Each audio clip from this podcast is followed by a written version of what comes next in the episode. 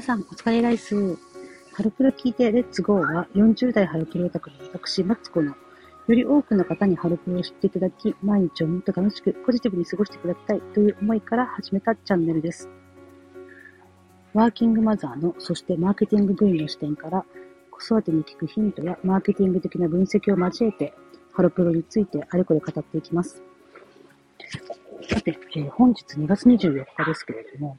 ちょっとですね、今日当初放送しようと思ってもう公開予約していた内容があったんですけども、今朝ですね、見たとあるツイートからちょっと内容を急遽変更して番外編としてお届けしたいと思っています。実はですね、今日初めて外から収録しています。普段はですね、えー、在宅勤務の時に家で、家で自宅の、えー、机から収録していることが多いんですけど、本日ですね、夫も在宅で、ちょっと仕事はしてるんですけども、家にいるので、えー、ランチをした、二人でランチした帰りに私はちょっと歩いて帰ると言って、えー、ちょっと家から離れた方向の小さな公園に来ております。本日はちょっと番外編ということですが、えー、本日のですね、え今朝、えハロプロ研修生マネージャーというツイッターアカウントがあって、そちらの方でですね、研修生の松原ゆりやさんが、えー、投稿された内容ですね。もう皆さんこのツイート見てください。っていうのが今日の緊急放送の趣旨です。ちょっと読み上げますね。松原ゆりやです。久しぶりにおばあちゃんと話しました。私は、私は日本2分の1、ベラルーシ4分の1、ウクライナ4分の1です。おばあちゃんはベラルーシ人、おじいちゃんはウクライナ人です。私にはいろいろな国のハーフの友達がいます。みんな仲良しです。だからきっと、てんてんてん。という内容で終わっています。このですね、松原ゆりやさんは、えー、現在、ハロプロ研修生に属している、えー、中学3年生の女の子です。まだ誕生日来て来てないので、まだ14歳ですけれども、9歳の時にハロプロ研修生に入って、今一番、えー、在籍日数が長い、最、一番先輩のメンバーになっています。で、彼女はですね、えー、これまでも、えー、お母さんがベラルーシ人ということは、えー、公表していたんですね。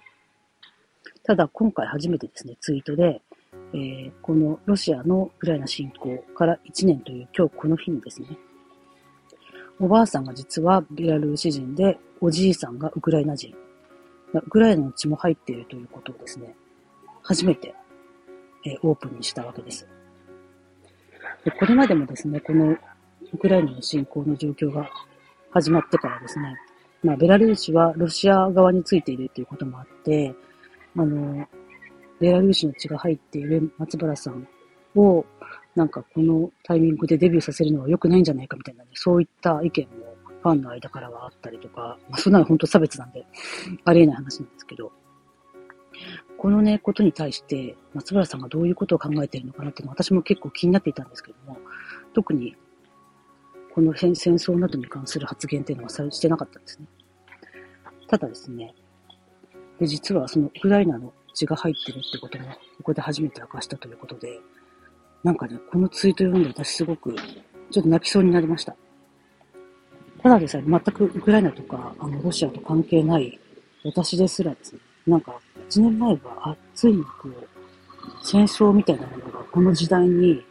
こう、実際にこう、軍隊が一般の市民を爆撃するみたいなことが、うん、割とこう身近なところで起きてしまったっていうことで、1年前のね、今頃はすごく衝撃を受けてたと思うんですね。で、これも 1, 1ヶ月、2ヶ月ぐらいで終わるものかなと思ったら、気づいたらもう1年経っていて、まだいつ終わるのか、どういうふうに決着がつくのかというのが、全く見当がつかない状態になっていると。で、なんか、うん。ね、今まで当たり前だったロシアに行き来するとか、ヨーロッパに行くときにロシアの上空を飛ぶとか、そういったこともできなくなって、もうなんか本当にこの1年で世の中の情勢っていろいろ変わりましたよね。で、ロシアとかに対する、うん、人々の見方もかなりこの1年で変わったと思うんですけれども、松原さん多分ね、今まですごい、今のカロプロとか関係ないプライベートの場でも、うん、どうやって今まで過ごしてきたんだろうなって、私結構思ってたんですよね。うん、で、誰もこのことって触れられなかったと思うんですね。メンバーの人とかも。だけど、この、えー、進行開始から1年っていうタイミングで、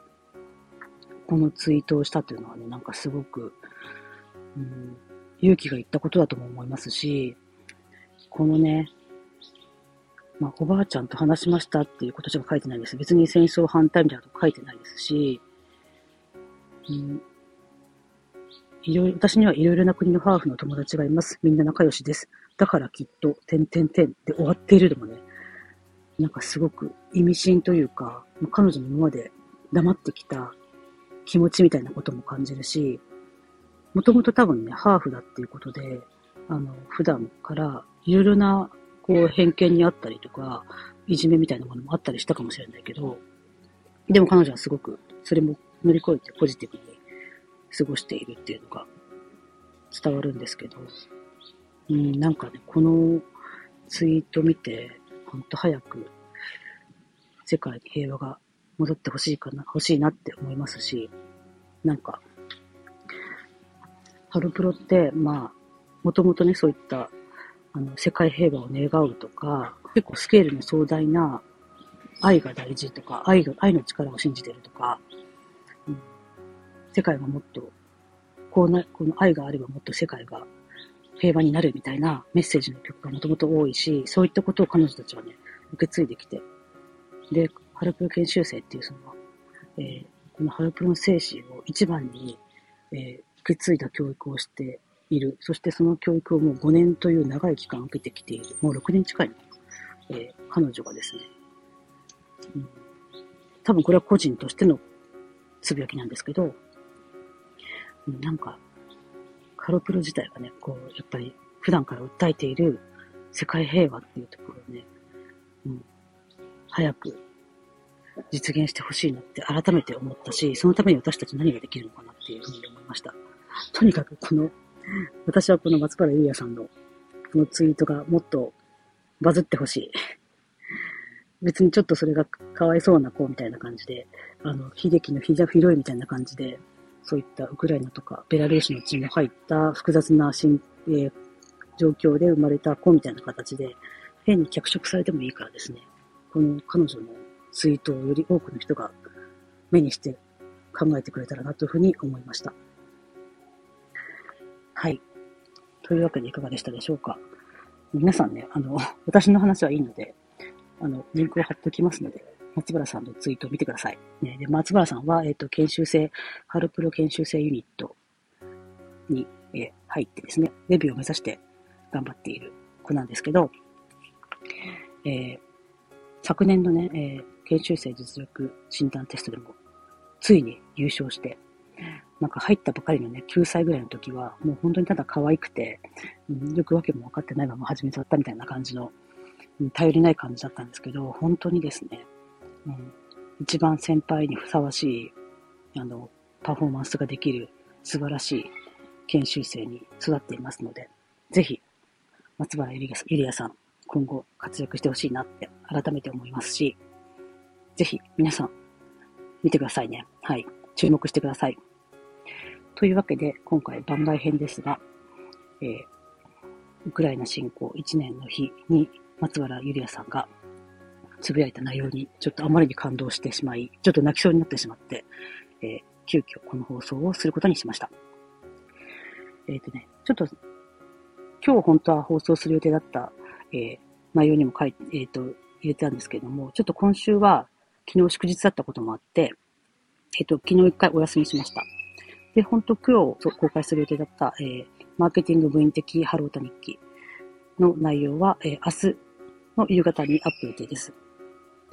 そしてですね、来週ちょっと1週間はお休みいただこうと思ってますので、えー、当初は今週の金曜に、今日ですね、公開する予定だった、えー、第16回の私ならこう売るの4回目ですね、は、えー、土曜日か日曜日にアップして、で、ちょっと来週は1週間お休みをいただこうかと思っています。というわけで、